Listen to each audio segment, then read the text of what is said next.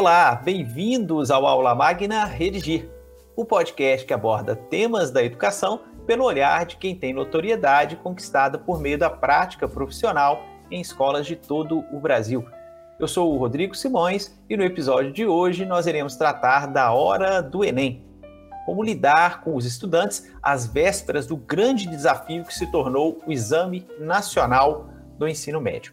Essa e outras questões nós iremos responder na companhia de Ana Paula Tarso e Heloíse Moura, ambas professoras do Colégio Nacional de Uberlândia. O Colégio Nacional, a gente aqui na Redir tem o prazer de já ter o Colégio Nacional como parceiro há algum tempo e, portanto, já contar aqui com os professores, o trabalho das professoras Ana Paula e Heloíse. Então, sejam muito bem-vindas, professora Ana Paula, professora Heloíse. Olá, ouvintes do podcast da plataforma Redigir a Mais. Eu sou a professora Ana Paula, que ministra a disciplina Redação no terceiro ano do Colégio Nacional de Uberlândia, Minas Gerais. Eu gostaria, em nome da instituição, de agradecer ao convite para que possamos debater um assunto tão importante num período de reta de chegada para os nossos estudantes. Boa tarde, Rodrigo. Boa tarde, Ana Paula. É, ou boa noite, ou bom dia. Não sei que hora que o pessoal vai estar tá ouvindo, mas um olá para todo mundo. Eu sou Heloíse, professora de redação do Colégio Nacional também. É, gostaria também de agradecer o convite e estou muito feliz de estar aqui para a gente poder comentar sobre esse momento tão aguardado, né? Nós estamos nos preparando para o Enem desde o início do ano e eu acho que esse é um momento de celebração que a gente vai concluir o nosso trabalho, né? Então, bora falar sobre esse assunto. Muito bem, o nosso podcast, como você já sabe, vai ao ar uma vez ao mês e o objetivo é abordar um assunto do dia a dia escolar. Nós trazemos convidados que atuam em escolas, seja como professores, como o caso que a gente tem hoje, ou como gestores escolares, Uh, ou pessoas que estejam em contato direto com as escolas em função de atuarem como consultores, gestores de redes de ensino e outras situações. Então é isso, né? Se o seu assunto, se o seu interesse é educação e algum mundo escolar, vem com a gente. Professora Ana Paula, professora Heloíse, mais uma vez obrigado pela presença. Eu vou começar a nossa conversa com uma provocação. Eu viro e mexe aqui no, no podcast, eu, eu faço aqui algumas provocações. Eu já até é, andei dizendo no nosso podcast que qualquer dia eu troco o nome do podcast para Provoca, vai ser hashtag Provoca. Mas vamos lá. É, a provocação basicamente é a seguinte: qual que é o segredo, né? Tem segredo para lidar com a ansiedade e com a pressão que os alunos vivem às vésperas do Enem. Quer dizer, a gente sabe que esse é um momento complicado da vida dos estudantes. Eu sei que vocês duas, enquanto professoras, enquanto né, é, pessoas que trabalham com estudantes aí ah, nessa fase já tem uma trajetória né, de muito respeito, então eu queria começar por essa, por essa provocação, pensando o seguinte: a gente está aqui com um público de ouvintes que são professores, que são gestores escolares e que estão vivenciando esse mesmo contexto. Né? Então vamos lá, tem receita de bolo, tem segredo, né? Mais do que receita de bolo, tem segredo para lidar com a ansiedade, com a pressão né, que os alunos, é, enfim, fartamente nos, nos uh, demonstram aí às vésperas do Enem? Bom, Rodrigo e todos os ouvintes, enquanto professora de redação, eu acredito que é fundamental que a instituição invista em ações que foquem essa inteligência socioemocional dos estudantes. É um momento de muita cobrança interna e externa com isso, é fundamental que nós trabalhemos, claro, a conclusão do currículo, né, a conclusão aí do conteúdo programático, perfeito, mas não ter fazer essa conclusão sem adotar estratégias que trabalhem aspectos socioemocionais projetos que a escola mesmo pode oferecer, em parceria com psicólogos, rodas de conversa, para que esses alunos possam expor seus descontentamentos, para que possa ter na escola um ambiente de escuta empática que não apenas exija a, o cumprimento das disciplinas, do currículo, do conteúdo programático, mas que olhe sobre, sobretudo para a questão humana para essa pessoa que vai fazer uma prova e tem todas as suas dúvidas e inquietações. Então, esse acolhimento, essa escuta empática de todos os gestores, todas as pessoas envolvidas no processo, para mim é imprescindível. Você também tem essa mesma perspectiva que a professora Ana Paula? Sim, e eu acho que, complementando a fala da Ana Paula, eu acho que tem que trabalhar muito a autoconfiança do aluno, né? Ele já vem se preparando há um tempo, então ele precisa confiar naquilo que ele já sabe, naquilo que ele aprendeu e, acima de tudo, naquilo que ele treinou, porque a escrita é um hábito. Então, aquele aluno que vem treinando, praticando a escrita desde o início do ano, é, ele tem que se sentir seguro nesse momento. Eu acho que a, que a autoconfiança é muito importante, porque chega o período do Enem, eu acho que depois da Mega Sena, as apostas são todas para o Enem. E é um momento assim que surgem temas de todos os lados. Não sei se a Ana Paula já passou por isso, mas às vezes eu entro no Uber, já me pergunta, né? Ah, qual que é a sua profissão? Quando eu falo professora de redação, logo me pergunta, e aí, o que, que vai cair no Enem esse ano? Então eu acho que não é uma questão assim de tentar dar conta de todos os temas que podem surgir, o tema que o Uber falou, o tema que o pai está apostando. O momento é de confiar no, na própria escrita e no próprio conhecimento. Professora Heloíse, é, eu estou aqui rindo dessa, de, desse seu exemplo, porque de fato é muito curioso. E, e, e, e, o tema, a redação do Enem e o tema, né, especificamente da redação, essa coisa de acertar o tema, isso virou realmente algo assim de. vai para a TV, né? Vai, só falta daqui a pouco discutir isso aí no, nos programas de sábado, no Jornal Nacional e no Faustão também. O que seria ótimo até, né? A gente está discutindo isso ao invés das coisas que a gente acaba vendo na TV. É, mas isso me fez lembrar, uh, eu quando atuava, eu já estou fora de sala há algum tempo, mas quando, como, quando atuava como professor, é, sou professor de história, né?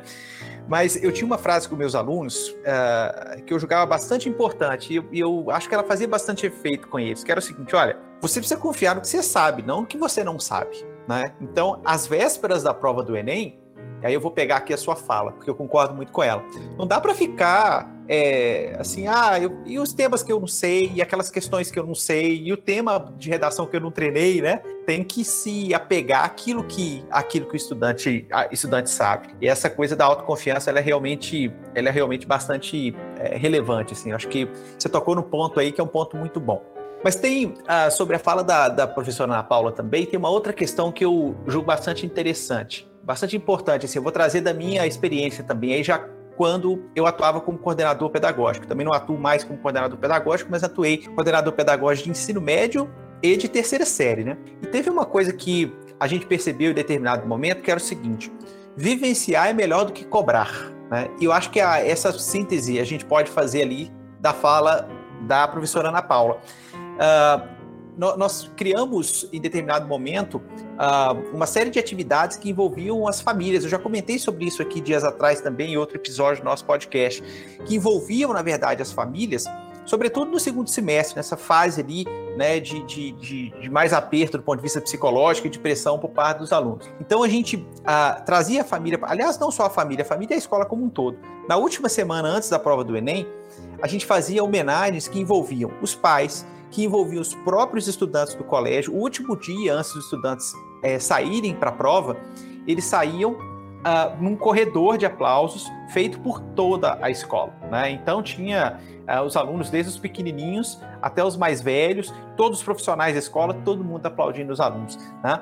Mas isso era só o culminar de uma, de uma, né, de uma série de ações que a gente fazia e que tinha esse, esse tom, assim, né? De vivenciar é melhor do que cobrar. A gente tentava fazer com que toda a comunidade escolar vivenciasse com os alunos a, a pressão dessa véspera de Enem. E, e, isso a gente sentia que aliviava muito os estudantes, né? Porque poxa, você deixa de estar sozinho diante de um desafio. desafio que, em tese, muita gente, muito estudante pode encarar como dele próprio, passa a ser um desafio ali daquela coletividade, daquela escola, um desafio da família dele. Isso aí amenizava bastante aí a situação. Então, acho que a gente começou muito bem com essa, com essa primeira pergunta e eu queria trazer esses dois comentários porque eu acho que eles sintetizam bem. A fala da professora Heloíse com essa coisa do confia no que você sabe, né, não no que você não sabe, né? E a fala da professora Ana Paula com essa coisa do, do vivenciar junto, né? É melhor do que simplesmente cobrar ali os estudantes por resultado. Muito bem, vamos, vamos avançar um pouquinho aqui na nossa conversa. A gente tem a gente está aqui dentro de um podcast de uma empresa que trabalha na área de redação, né? E eu estou conversando com duas professoras com muita experiência. Então, eu queria, pensando agora na disciplina de redação, especificamente falando, tratar um pouquinho das uh, experiências que vocês já é, vivenciaram anteriormente, os erros e os acertos, né? Que, que vocês fizeram que mais deu certo e o que, que vocês fizeram que mais deu errado e que vocês podem compartilhar com a gente. Vamos começar agora com a professora Heloíse, para a gente inverter aqui a ordem, né? E depois a professora Ana Paula complementa, por favor. Eu acho interessante nessa reta final trazer alguns temas, assim, é, que os alunos tenham dúvida, que eles tenham medo que caia, que sejam temas que caiam e eles ainda não tenham visto nada eu acho que pode ajudar. Mas o principal, eu acho que, que é trabalhar o texto, revisar as principais partes do texto, o modo como se constrói um argumento, porque quando você domina a estrutura do texto, você pode escrever sobre qualquer assunto. Então, eu acho que comentar sobre aquilo que eles trazem, né? Ah, professor, eu vi que tem gente apostando em tal tema. Eu acho que é importante comentar até para tranquilizá-los, mas reforçar que, sabendo a estrutura do texto, você pode escrever sobre qualquer assunto. Uh, professora Luiz, e teve, eu entendi então que você é, traz essa questão da estrutura do texto como, uh, digamos assim, um, um acerto mesmo, na, na inclusive na, é, eu imagino que você já tenha feito isso, né? Já tenha trazido isso como experiência para momentos anteriores aí, né? É... Agora, teve alguma coisa que você fez que, você viu assim, fez e que deu errado? Eu, eu, gosto muito dessa perspectiva do erro e do acerto, professora Luiz, porque eu acho que a gente cresce muito e aprende muito e evolui muito quando a gente percebe assim, pô, o que não fazer, né? Eu já sei o que não fazer, então eu, eu tenho todo o outro leque de opções ali, né? Mas eu já sei o que não fazer. Então, teve alguma coisa que você fez, assim, dessa véspera de Enem, essa preparação para alunos e, poxa, não devia ter feito? Ah, eu acho que, especialmente no início da carreira, a gente tem muita vontade de acertar, a gente quer acertar o tema, quer conversar sobre a maior parte dos assuntos, comentar tudo que está acontecendo. E eu acho que um dos erros é tentar passar um, várias propostas de redação nessa reta final. Eu já fiz isso, não deu certo, é, não consegui corrigir tudo a tempo. É, eu acho que os alunos se sentiram mais pressionados, porque eu acho que quando você comenta o tema despretensiosamente, então o aluno trouxe um tema que ele ouviu você comenta, conversa sobre aquele assunto, é diferente de você cobrar em uma proposta de redação a 15 dias da prova. Então, eu acho que um erro seria tentar escrever sobre tudo nessa reta final. O professor não vai dar conta é, de corrigir, de elaborar boas propostas, assim. E eu acho que o estudante também vai aumentar a pilha sobre ele, sabe? Nossa, eu preciso escrever sobre isso tudo. E é, uma, é algo assim que, desde que eu vi que deu errado, eu nunca mais fiz. Eu gosto de terminar as propostas de redação, às vezes faltando umas duas semanas. É, eu acho que é um tempo assim importante até para o aluno digerir tudo que ele fez, né? Nossa, eu já escrevi sobre tantos assuntos, um assunto se desdobra no outro. Então, nesse momento eu não preciso, faltando 15, 10 dias para a prova, eu não preciso escrever uma redação por dia, né? Eu acho que é o momento de revisar aquilo que eu já fiz. Quando é que deve ser? Deu uma, uma essa sua última fala me, me, trouxe aqui uma curiosidade. Quando deve ser a última redação que um aluno faz? Assim, pensando na preparação para o Enem. Ah, eu acho que umas de uma a duas semanas, porque Aí dá tempo de você revisar todos os temas que você já comentou com os alunos, dá tempo de finalizar as correções, que eu acho que é muito importante, finalizar as correções e, se for o caso, reescrever algum tema, porque sabe que eu acho mais importante nessa reta final, às vezes, reescrever alguma redação do que escrever um tema novo. Porque eu acho que a reescrita, ela vai ajudar muito mais o aluno a identificar aquilo que ele ainda está errando, para não chegar na prova e cometer esse erro. Então eu acho que duas semanas para ir finalizando o trabalho, né? Às vezes passando essa reescrita, fazendo a revisão, eu acho que é muito legal. Não sei quanto tempo que a Ana Paula costuma deixar, né? Eu acho que isso é esse tempo de duas semanas é bacana o é, que, que eu percebo aí enquanto os principais acertos e erros nesse processo, né, enquanto professora de redação? Dos principais acertos, é, só, é o, o que eu tenho hoje de mais significante é o método que eu desenvolvi, que eu ensino os meus estudantes a produzirem uma redação. Uma redação que ela é conectada com o propósito, com o projeto de vida desse estudante e aquilo que a gente trabalha como discussão tem um sentido para a vida dele. Isso faz com que o aluno desenvolva mais a sua criticidade, sua criatividade, sua segurança e consiga discutir em cima daquelas questões que estamos propondo e também questões que estão ali é, paralelas ao tema proposto. Então eu sempre penso, isso é uma coisa que eu penso que é o mais significativo. Outro detalhe, que eu que enquanto professora de redação há 17 anos, eu acredito que a escrita do texto e a reescrita são fundamentais, como Heloíse trouxe. Para mim, um, aluno aprende redação com alguns pré-requisitos. Redação, para mim, é treino, é esforço, é a escrita, a correção e a repetição.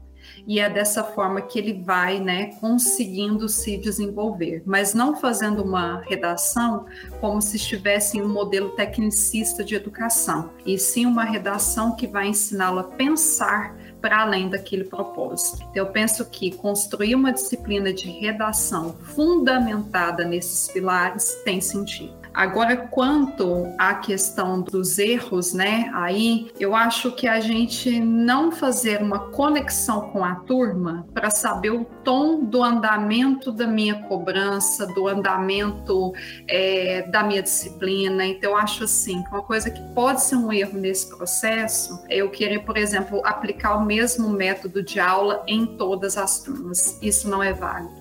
Isso é um erro muito grande porque é um ensino desconectado com a realidade do aluno, né? E se você tem uma disciplina de redação pautada nesses pilares de um, de um modelo de redação que desenvolva essa criticidade, essa essa criatividade, esse olhar para o mundo e sempre faça com que esse aluno tente trabalhar com ele, que não é para fazer um texto apenas para um vestibular, mas para o desenvolvimento dele enquanto estudante, para outras esferas da vida dele, isso é o mais significativo. Então, eu acho que eu acredito que o principal erro é trazer um ensino de redação desvinculado da realidade do educando. E para, para essa reta final, eu costumo aplicar redação, porque eu, como eu tenho a equipe que consegue me entregar essa correção a tempo, eu costumo entregar ali até seis dias antes a última escrita, porque a minha equipe trabalha ali em 24 horas a correção dessa escrita e eu ainda tenho dois dias hábeis de plantão de redação para suprir possíveis dúvidas. Então, no terceiro ano seria essa programação, certinho? Muito bem. Eu, eu ouvindo vocês aqui, professores, eu, eu, eu fico aqui elucubrando, né? Pensando o tempo todo. E a primeira coisa é a seguinte: o desafio que é a gente conquistar a confiança desses meninos, né? Porque, e aí quem está nos ouvindo também, é, imagino que vivencia esse mesmo, esse mesmo problema. Porque eles são bombardeados de todos os lados, é uma pressão gigantesca. De fato, a prova define, né? Logicamente não define a vida, mas assim, define muita coisa para a vida do estudante, né? Então, é conquistar a confiança do aluno para dizer, olha, né, me dá, me dá a sua mão aqui, vamos caminhar juntos, né? É uma dificuldade. E aí, é, ao ouvi-las é, falando do trabalho de vocês, é que a gente vai achando a chave de como conquistar essa confiança. Quer dizer, vocês, para mim, trouxeram algo, algo, que é fundamental, que é a transparência com o aluno, cuidado com o aluno, que a Ana Paula comentou ali, e, sobretudo, essa ideia de, olha, vamos nos fixar na ideia do método, né? Vamos, o aluno não tem que ficar aqui tentando adivinhar qual que é o tema, não tem que ficar tentando aqui adivinhar alguma coisa para entregar pronto para o aluno.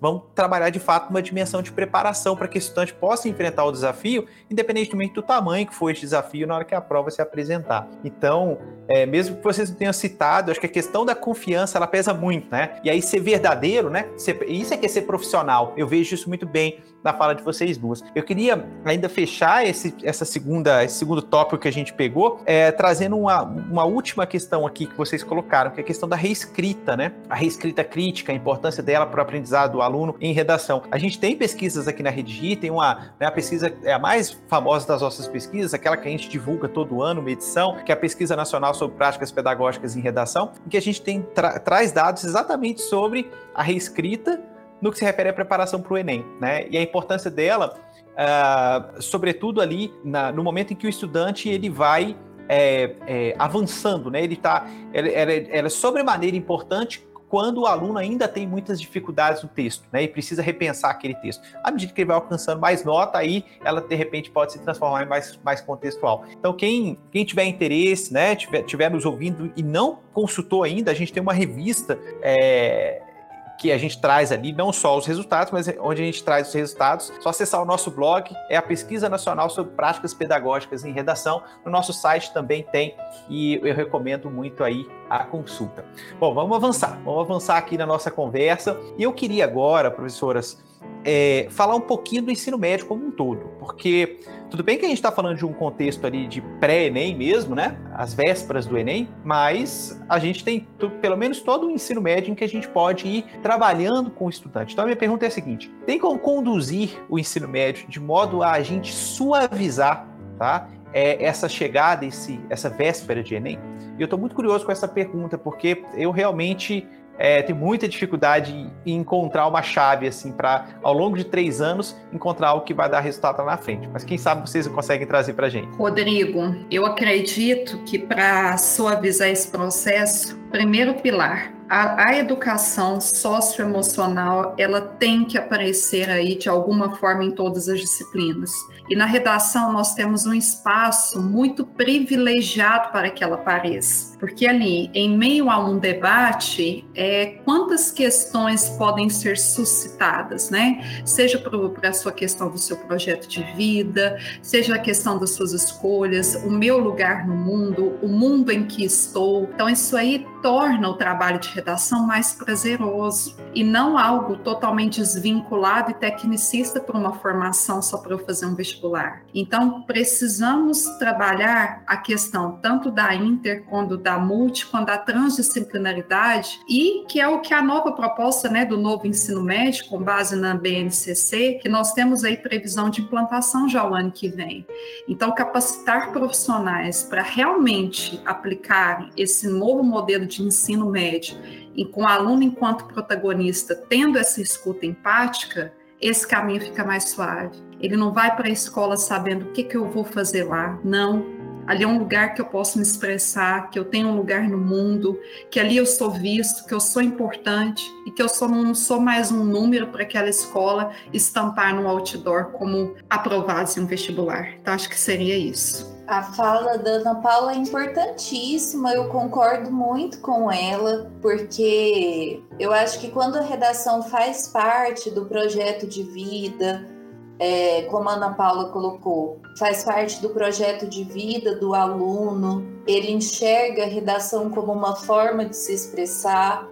Eu acho que fica muito mais tranquilo essa, esse período de de grande tensão, pressão que os estudantes estão enfrentando, né? Eu acho que eu estou falando tanto dos temas aqui, Rodrigo e Ana Paula, acho que é um, uma forma até de eu desabafar. Porque como professora eu também me sinto muito pressionada. Então eu dei o exemplo do Uber porque a todo momento tem alguém me questionando o que, que vai cair no Enem. Às vezes eu fico tão presa nessa pressão, nesse pensamento, que quando o aluno vai fazer uma proposta de intervenção e ele tem o cuidado de perguntar para mim se aquela proposta de intervenção realmente poderia ser feita na prática, isso parece que me traz de volta para a realidade. Então, o que, que eu vejo nesse aluno? Que ele não está propondo uma solução, né? É porque o Enem precisa dessa proposta de intervenção ao final do texto. Quando ele me questiona se a proposta realmente daria certo, é porque ele está interessado em algo que é maior que o texto, que é isso que a Ana Paula colocou, que é o projeto de vida dele, é o momento em que ele está desenvolvendo o olhar crítico. Então, isso, isso é importante para mim como professora, porque me tira desse turbilhão de informações que eu estou vivendo e eu vejo assim, nossa, tem um cidadão aqui que está preocupado se a solução dele vai dar certo. Então eu acho que quando isso acontece, o objetivo do Enem, o objetivo do novo ensino médio, da nova base nacional comum curricular esse objetivo foi alcançado. E eu acredito que o Colégio Nacional enquanto eu sou uma professora parceira, ele me dá muita autonomia para eu trabalhar dessa forma. E ele, enquanto uma escola pioneira de Uberlândia, que traz né, esse projeto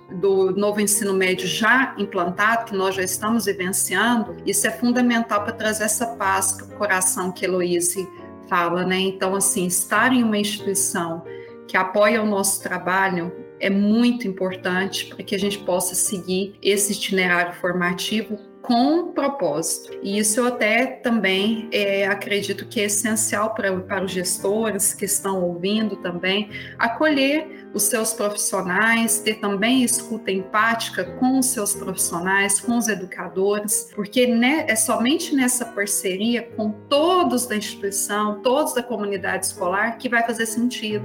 Também não adianta nós, professores, colocarmos uma postura diferente, engajada, comprometida com outras competências, se a instituição não, apoia, não nos apoiar nesse propósito. Então, eu acredito que essa união é fundamental. Pois é, e, e eu me dou conta a partir da fala de vocês é o seguinte: a gente fala muito da ansiedade e da pressão em cima do aluno, da ansiedade e da pressão em cima dos familiares, mas a gente se esquece da ansiedade e da pressão em cima dos professores, né?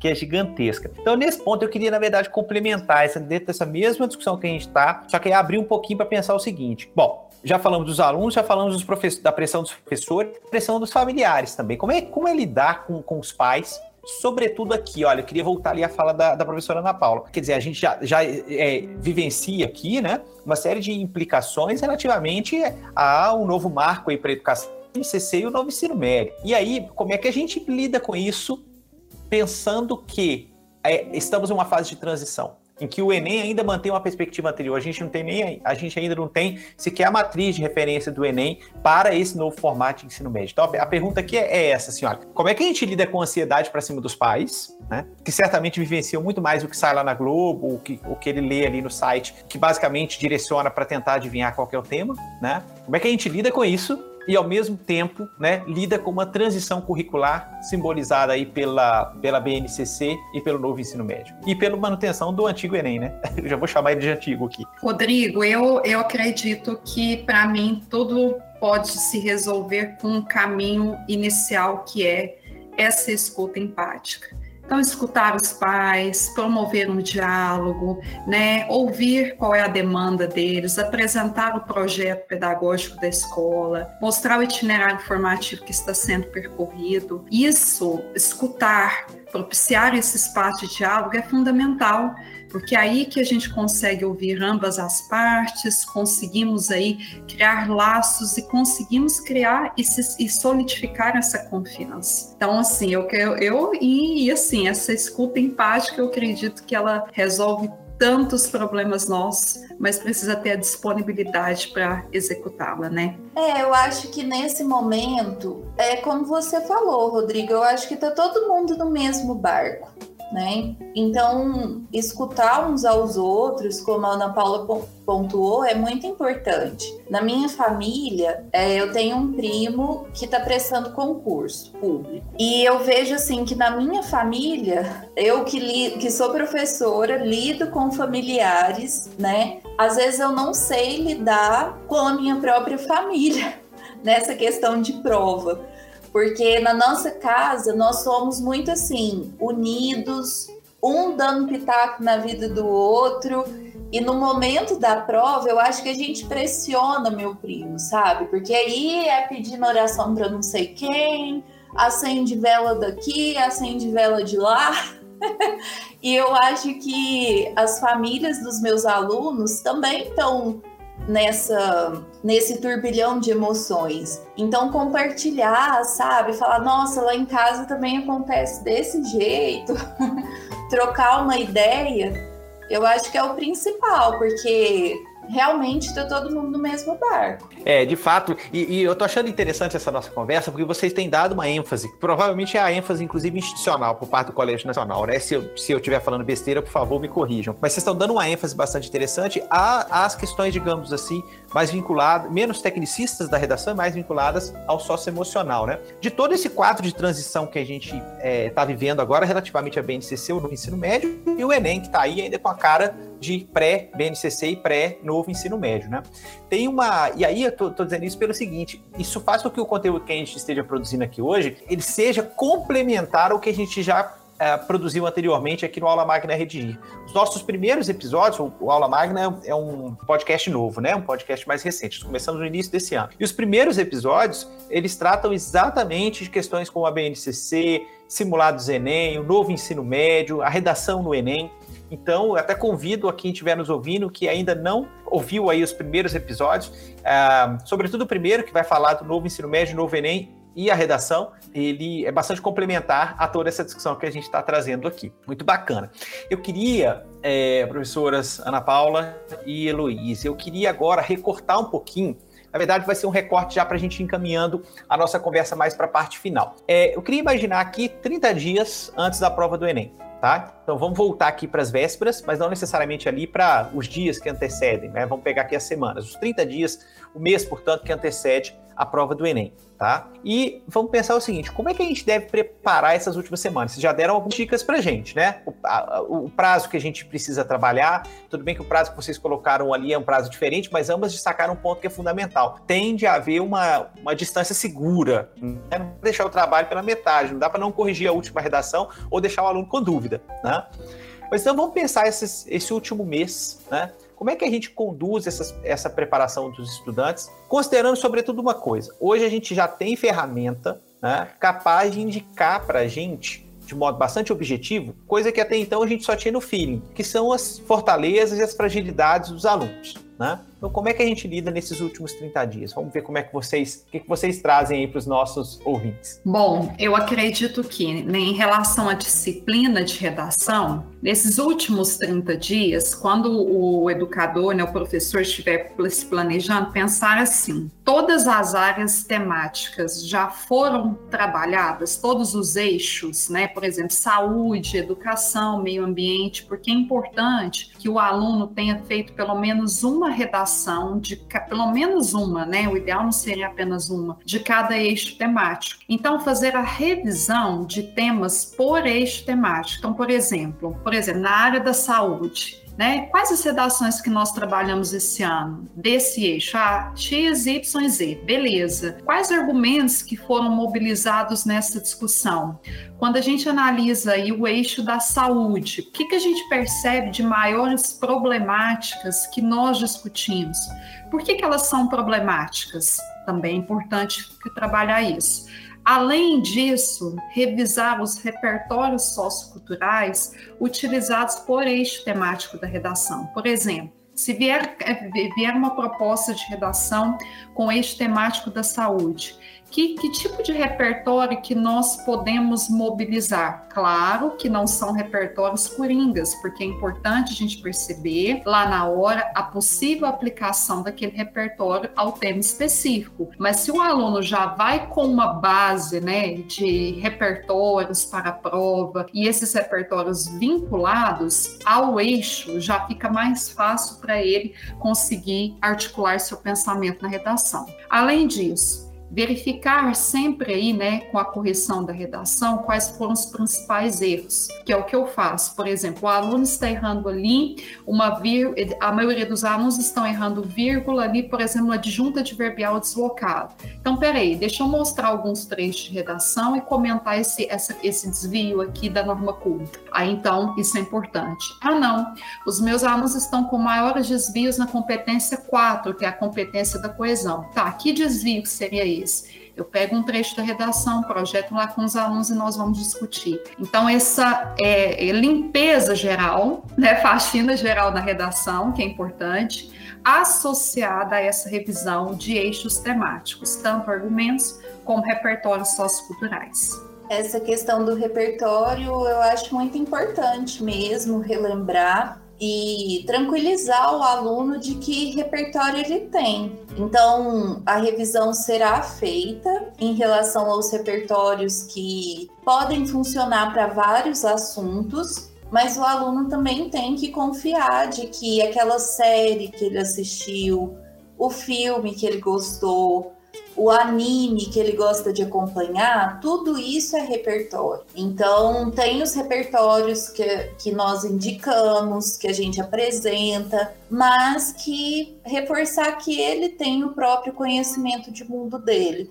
Então chegou lá na hora, assim, respira fundo e lembra, se concentra, porque vai ter uma música, uma série, um filme, um livro que vai te ajudar, que será o seu repertório no momento da prova. É, professoras, tirem uma, uma dúvida aqui, me mata uma curiosidade. Aulão de última hora, dá resultado? Ou redação é algo que se assim, não tem jeito, só vai aprender mesmo a, a médio e longo prazo e com, com muito trabalho? Ah, Rodrigo, para mim redação é um processo, né? Essas redações que são imediatistas, geralmente elas se baseiam em modelos prontos, mas uma redação ali que vai realmente ter sentido e ela realmente vai fazer sentido para aquele estudante, é um processo de lapidação. Né? Eu brinco que eles já são diamantes, meus estudantes, que a gente agora vai só lapidar para que cada um deles chegue aí à melhor versão do seu texto e não que todos estejam aí com modelos pré-fabricados e a gente force a barra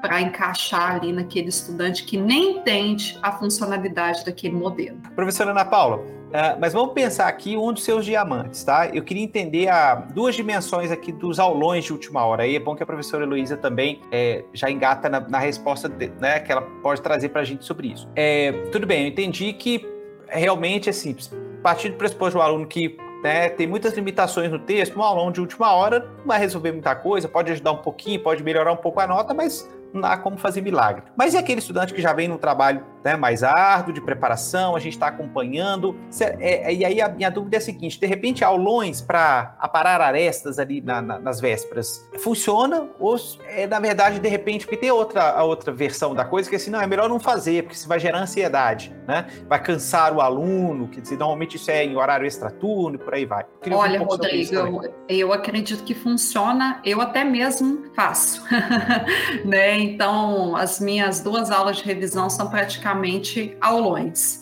Então, assim, mas funcionam para aquele estudante, para aquele diamante que foi lapidado ao longo de um processo. Né? Para o outro, ele pode sim pegar algumas referências, né? ter pelo menos uma base, mas não vai conseguir um resultado de excelência se ele, por exemplo, ficou o ano todo sem escrever um texto. Né? Mas qualquer informação, tudo é válido, com certeza. Rodrigo, é, eu acho que essa questão é o que vai comprovar a importância da redação. Não que ela seja mais importante que outras matérias, mas por que, que a redação vale tanto? Porque não dá para chutar naquele momento. Então, às vezes, uma aula, um aulão de véspera vai ajudar bastante, assim, às vezes aquele aluno que não se preparou tão bem, às vezes ele vai pegar uma dica ali, vai poder acertar uma questão. Mas na redação, aí é você colocando o seu conhecimento em prova.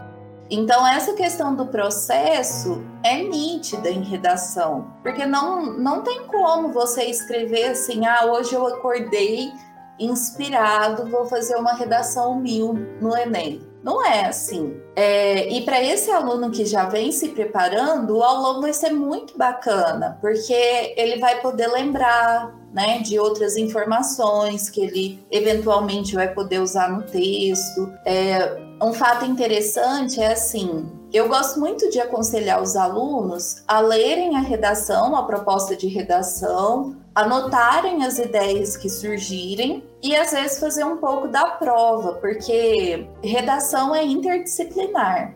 Então, em outras questões da prova, você pode encontrar repertório para fazer a sua redação. Não que vá copiar, isso nunca, jamais, mas que vai te lembrar informações.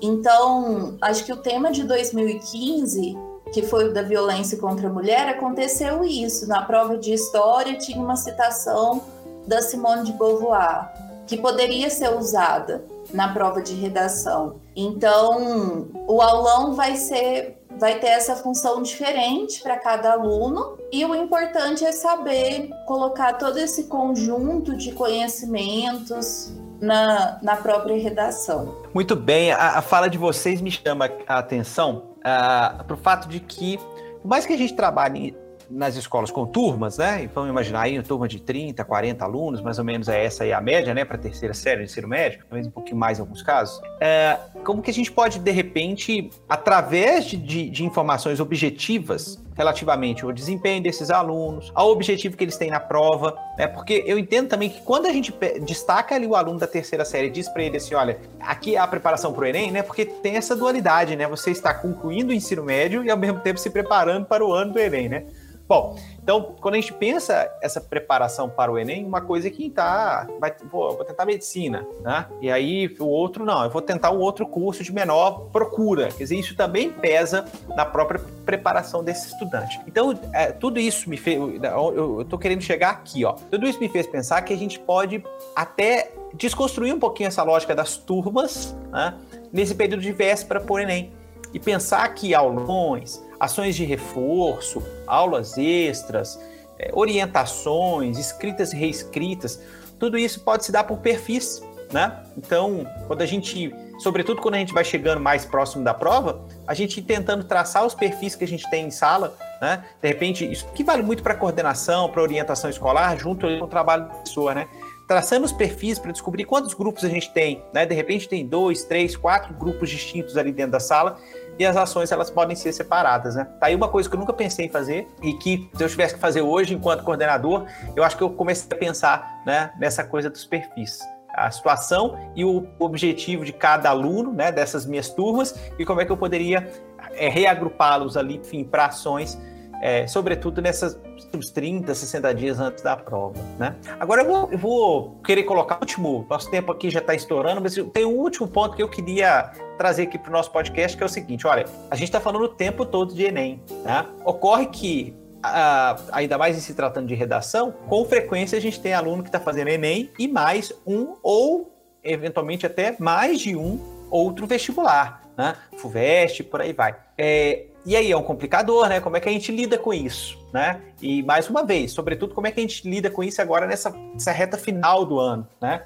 Sabendo que muitas vezes as demandas não são exatamente as mesmas para os dois textos, né? Ou para os vários vestibulares, é verdade. Seguinte, quer dizer, tem aluno que vai fazer Enem, apenas Enem, mas a gente tem vários alunos que vão tentar Enem e outros vestibulares. Quando a gente pensa em redação, isso é um problema, né? E aí, como é que lida com isso, sobretudo agora nessa, nessa reta final, né? Meses aí de outubro, novembro, dezembro? Ah, eu não vejo assim como um problema ah, desculpa, exatamente. É, é, só uma questão. É, é, é, essa é a minha pergunta. O problema ele é direcionado ao professor, tá? E não ao aluno. O aluno vai enfrentar vários ah, vestibulares, ok. Mas como é que a gente que é professor, a gente que é coordenador, lida com essa situação? Ou deve lidar, né? Ou deveria lidar, enfim. Eu sempre parto daquilo que, que eu já venho trabalhando. Então, eu sempre coloco a redação do Enem como uma estrutura básica para textos que são cobrados em outros vestibulares também. Então, a dissertação do Enem, eu acho que, que ela é uma base que a gente pode adaptar para outros vestibulares que também cobram dissertação. Então, a partir daquilo que a gente já vem trabalhando, é importante tentar adaptar o que o aluno já sabe para essas outras situações de prova que ele vai vivenciar. Mas quando o vestibular é muito diferente, é muito importante retomar os gêneros textuais que o estudante é, aprende durante toda a sua vida acadêmica. Então, tem vestibulares que vão cobrar gêneros narrativos, às vezes não só argumentativos. Então, lá no fundamental, no nono ano, ele já escreveu o conto. Eu acho que é importante colocar de duas formas para o aluno. Ou ele vai adaptar aquilo que ele já vem fazendo, nós vamos fazer uma adaptação para determinada prova, ou nós vamos relembrar aquele conhecimento que ele já tem, mas está um pouquinho adormecido. Então é só retomar e adequar a prova que ele está pretendendo. Uma dúvida que eu tenho, na verdade eu me lembro, enquanto coordenador, de ter feito grupos separados para aulas, né? Mas assim, era após o Enem. Após o Enem, agora vamos dividir os grupos tem os alunos que vão fazer o vestibular tal, os que vão fazer o vestibular tal, e a gente tinha aulas específicas para determinadas situações. Tem como antecipar isso ou é melhor não fazer, né? Vamos foco no Enem até outubro e aí depois a gente pensa em outros vestibulares? Ah, porque isso acontece comigo no terceiro ano, certo? Então, no primeiro semestre, eu tenho paralelamente dois grupos distintos numa mesma sala alunos que vão, por exemplo, focar no vestibular da UFO e alunos que não vão fazer o vestibular da UF, a única opção que ele deseja é para o Enem. O que que eu faço? Eu pego o mesmo tema, o tema e o eixo temático e trabalho. E aí eu direciono esse aluno para ele escolher. Então, daquele tema, daquele eixo temático, você pode, por exemplo, fazer um artigo de opinião estilo UFO, ou você pode fazer uma redação Enem desse tema. Então, nós fazemos esse trabalho concomitantemente. Quando é, um, é um, um, texto que tem características específicas, então, por exemplo, trabalhei o tema, exploramos bem o tema, trabalhamos beleza. Aí, então, grupo do Enem, beleza? Estão prontos? relembra um pouquinho a estrutura. Isso dentro da mesma sala. Agora, o pessoal que vai fazer o UFO, presta atenção aqui nas características do texto opinião. E aí eles fazem. E eu tenho alguns que fazem os dois. Enem e UFO, certo? Isso, isso acontece muito no, no início do primeiro semestre e início do segundo semestre. Agora, para as paulistas, por exemplo, e particulares. Trabalhamos, como a Heloísa falou, a estrutura base e após o Enem que nós vamos formatando essas estruturas. Então, por exemplo, após o Enem, galera da FUVEST, Unicamp, Unesp, agora nós vamos trabalhar o texto específico, porque dá tempo que geralmente essa segunda fase, que é a redação, é lá em janeiro. Então, aí a gente ainda tem um tempo hábil para trabalhar a especificação. E como é que fica, professora Ana Paula, a questão da distribuição de conteúdos nessa, nessa fase ainda Enem? Enem porque aí vocês têm a peculiaridade vestibular da Federal de Uberlândia, né? Que tem redação Sim. específica. É, específica que eu digo, diferente ali dos critérios do Enem. Então, como é que fica a distribuição de conteúdo? Se eu entendi bem, só para fechar aqui a pergunta, já com indicação, se eu entendi bem, o conteúdo de redação não é tão extenso, né? Então a, acaba que muito da coisa é feita mão na massa ali. O aluno vai, o aluno vai produzindo e a partir da, da, da E aí que entra a correção, né? A correção vai trazendo para ele os insights, o professor vai trabalhando a partir da correção e aí, a partir daí, que ele vai aprendendo né, e vai avançando nas peculiaridades de cada um dos gêneros. É isso mesmo? Isso. Então, o conteúdo nosso, por exemplo, ele é formado pelo conteúdo da redação Enem, que começamos o ano. UFO marcou o vestibular. Trabalhamos as especificidades do, do vestibular da UFO. E depois o conteúdo termina com as paulistas. Quanto à distribuição de notas, nós trabalhamos com a distribuição de notas de simulados que tem estilo Enem e essas outras universidades, e, e as redações semanais, que ele é obrigado a fazer uma por tema. Aí vamos supor, ele fez uma de um tema, ele fez estilo a outra do Enem. E a nota maior vai para a composição de notas daquele estudante no trimestre, porque a gente sempre conta a nota maior, que provavelmente sempre é a nota da reescrita, até para estimular esse trabalho. Seria essa a sua pergunta, Rodrigo? Exatamente isso, professora Ana Paula. É a tentativa de entender é, é, essa, essa peculiaridade da redação, se bem que eu não sei se é peculiaridade, porque, uh, de fato, vestibulares diferentes vão trazer perspectivas diferentes para todas as disciplinas, né? De qualquer forma, no que se refere ali à própria redação, você tem grades de correção diferentes, gêneros textuais diferentes. Então, tentar trazer como é que vocês aí uh, no Colégio Nacional têm trabalhado para que sirva né, como case mesmo para colégios aí de quem nos ouve, os nossos ouvintes. E aí tem uma situação bastante peculiar que é essa dualidade já desde o início do ano. Então é legal, legal ver que tem espaço para isso, né? E, e, perceber essa, essa perspectiva mão na massa. Acho que isso é, isso é bem legal. Acho que redação, isso confirma aqui uma, uma questão que a gente tem na Redigir, que é, você não tem jeito, redação só se aprende escrevendo, não tem outra saída. Né? Sim, e Rodrigo, só para complementar, nós é, fazemos o seguinte: para gerar essas notas, porque são grades diferentes, na hora que a gente vai passar isso para nossa planilha, nós convertemos tudo em 10, porque aí fica mais fácil nós fazermos a média daquele estudante, né, e depois converter para a nota do trimestre, entendeu? Aí a gente consegue um resultado mais fácil para ser contabilizado. E complementando o que a professora Ana Paula disse, é, tem a questão do processo né? Então, o aluno ele começa a se preparar desde o primeiro ano, segundo ano com a professora Miriane, terceiro ano Ana Paula faz esse trabalho de preparação mais intensivo, né? Mas nós somos uma equipe. Então, o processo, né, que culmina no terceiro ano, é um processo que se inicia desde o nono ano, que os alunos têm sido preparados não só para fazer a prova especificamente, mas se expressar por meio da linguagem escrita. Chegou a hora no nosso podcast em que a gente traz dicas relativamente ao assunto que estamos tratando. Comecemos pela professora Ana Paula, por gentileza, e aí em seguida a professora Heloíse e eu fecho né, esse, esse bloco com a minha dica. Então, vamos lá, por favor, professora Ana Paula. Bom, a dica que eu deixo aqui, né, tanto para os professores é, quanto para os gestores, é que estimule os alunos a relerem as últimas redações que fizeram, a revisitarem esses textos, a destacarem os principais pontos a serem aprimorados nessa reta de chegada e também recomendem leituras por eixos temáticos que a instituição considerar mais importante para essa reta de chegada, né? Não deixando de fora, por exemplo, eixos como saúde, cultura, educação, meio ambiente, que são eixos muito importantes. Então, eu acho que esse estímulo ao aluno, esse acolhimento e a escuta empática, com certeza teremos aí uma excelente finalização do processo.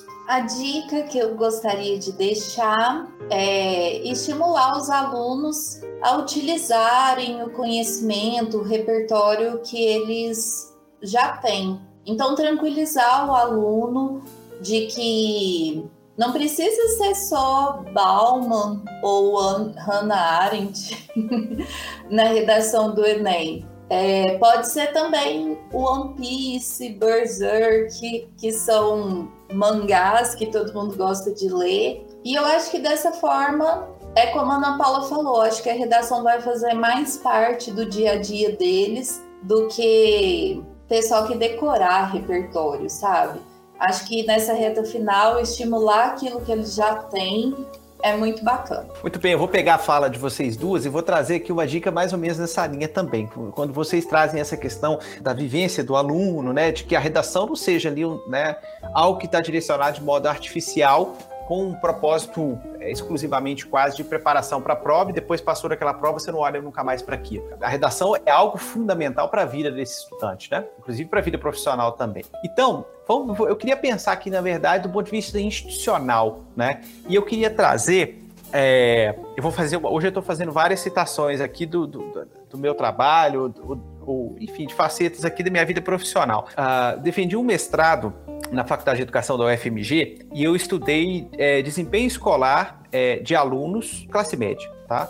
Mas eu estava interessado sobretudo em fracasso escolar. A discussão lá era é, baixo desempenho escolar em classe média. E uma das coisas, uma das conclusões que cheguei ao, ao meu dentro do meu trabalho é de que ah, havia uma característica muito marcante né, em estudantes que tinha tudo. Escola particular, uma boa família, todo o apoio, ainda assim iam muito mal na escola, reprovados, inclusive alguns casos de abandono e tal. É, havia uma excessiva cobrança por parte da família e possivelmente por parte da escola também. Tinha uma cobrança muito forte. E em contrapartida, eu estudei alguns casos de sucesso assim, estrondoso, né? E tinha algo muito forte ali também, que era a questão da vivência. Foi o que eu citei, inclusive, na primeira resposta que a gente estava discutindo, da primeira pergunta até. Então, uma das coisas que eu, que eu é, percebi nesse meu trabalho, que coloquei lá como conclusão, é que é o seguinte: a vivência, né? As famílias conseguem vivenciar, claro que estou falando aqui de classe média, né? Não posso garantir que isso vai funcionar para outros segmentos. Mas uh, dentro de um segmento de classe média, as famílias conseguem vivenciar a, a experiência de educação do filho, ao invés de só cobrar. Então, vivenciar é conversar sobre a escola, é ter isso como um assunto, teve um caso de uma aluna muito interessante que o pai dela assinou a revista Veja e toda semana eles discutiam as temáticas da revista Veja enquanto tomavam café da tarde lá e tal. Quer dizer, houve, há toda uma mobilização da família em prol da educação daquela criança, né, ou daquele adolescente. É, não tinha essa perspectiva de, olha, é a sua obrigação, né, a gente te dá tudo, você tem que resolver. Não tinha essa perspectiva. A perspectiva era realmente uma, uma perspectiva de vivência mesmo, em conjunto. Em contrapartida, dos estudantes que tinham é, baixo desempenho, na verdade, o que predominava era essa perspectiva de cobrança, inclusive com uma frustração imensa, porque os pais sempre diziam: olha, é aquela coisa, a gente deu tudo, não sei por que não funcionou. Né? Uh, bom, onde eu estou querendo chegar? É, essa questão da vivência eu tenho como muito importante dentro da escola também. A dica que eu queria trazer hoje para quem está nos ouvindo, a gente está aí há pouco mais de 30 dias antes da prova do Enem, é preciso mobilizar. Se a gente quer que os nossos estudantes cheguem né, com a autoestima elevada, com segurança para fazer a prova, já que a gente já fez todo o restante de preparação, né? Tem que mobilizar toda a comunidade escolar de modo que vivenciem com esses alunos, e, pelo menos esse momento, essa reta final. É exatamente por isso que eu trouxe ali o resultado da minha pesquisa, né? É, eu estou traçando aqui, na verdade, um paralelo.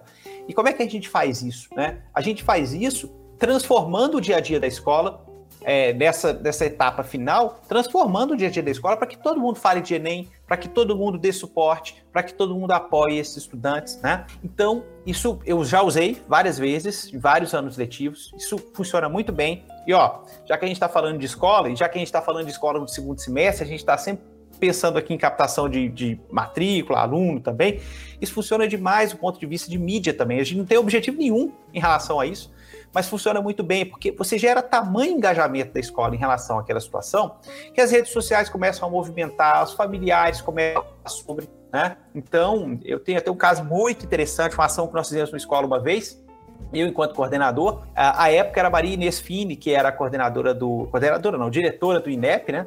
A, a gente chegou a ter interação com ela em rede social, exatamente em função dessa ação que a gente teve. Então, então é isso, a dica que eu queria trazer vem um pouco lá da minha experiência acadêmica, mas também da experiência escolar. A vivência, né? Ao invés da gente cobrar os nossos alunos de resultado, é hora da gente mostrar né, ainda mais é, que a gente está vivenciando esse período com eles, esse momento com eles, e que o desafio deles é também o nosso desafio, né? Estamos chegando ao final de mais um episódio e eu gostaria, primeiramente, de agradecer ao carinho da audiência de quem nos escuta. Se você ainda não ouviu os episódios anteriores, basta procurar o nosso podcast, o Aula Magna Redigir, no seu tocador de preferência. Estamos no Google Podcasts, no Apple Podcasts, no Spotify. Siga-nos, ative o sininho para você receber as notificações de novos episódios. A gente também deixa os links, né, o, o link dos episódios né, no nosso blog. Então, caso você prefira, basta procurar ali plataformaredigir.com.br, lá no nosso site você vai encontrar os links uh, para os podcasts, tá bom? Eu não poderia deixar também de agradecer, obviamente, a gentileza das professoras Ana Paula e Heloíse em aceitar o nosso convite para estar aqui hoje. Muito obrigado, professoras. Rodrigo, Heloíse, eu agradeço muito a, a, o espaço para poder compartilhar uma conversa tão significativa para nós, para todos aí da comunidade escolar e eu tenho certeza, né, que é um tempo agora de revisitar, de conectar para que a gente possa avançar. Gratidão, gratidão à equipe Redigir também. Ai, adorei a experiência, gostaria muito de agradecer a oportunidade. É, eu que gosto tanto de ouvir podcast, para mim é muito legal poder participar de um. Então, muito obrigada, espero que, que essa conversa possa ajudar gestores, professores e alunos. E quando precisar da gente, só chamar. Muito bem, é isso. Mais uma vez, obrigado às duas professoras que engrandeceram aí o nosso podcast. Então, a gente está chegando ao fim do nosso próximo episódio. É, a gente vai tratar de planejamento pedagógico e estratégico para 2022. A gente vai ter aqui a companhia do professor Gustavo Moreto, que além de especialista e consultor em educação, também possui experiência larga aí como diretor escolar. Então vai ser bem bacana, inclusive esse, o próximo, né, na verdade, será o último episódio da temporada 2021. Né? Estamos finalizando, chegando ao fim já dessa primeira temporada do nosso podcast. Então é isso, fique atento às nossas notificações. Espero você. Tchau!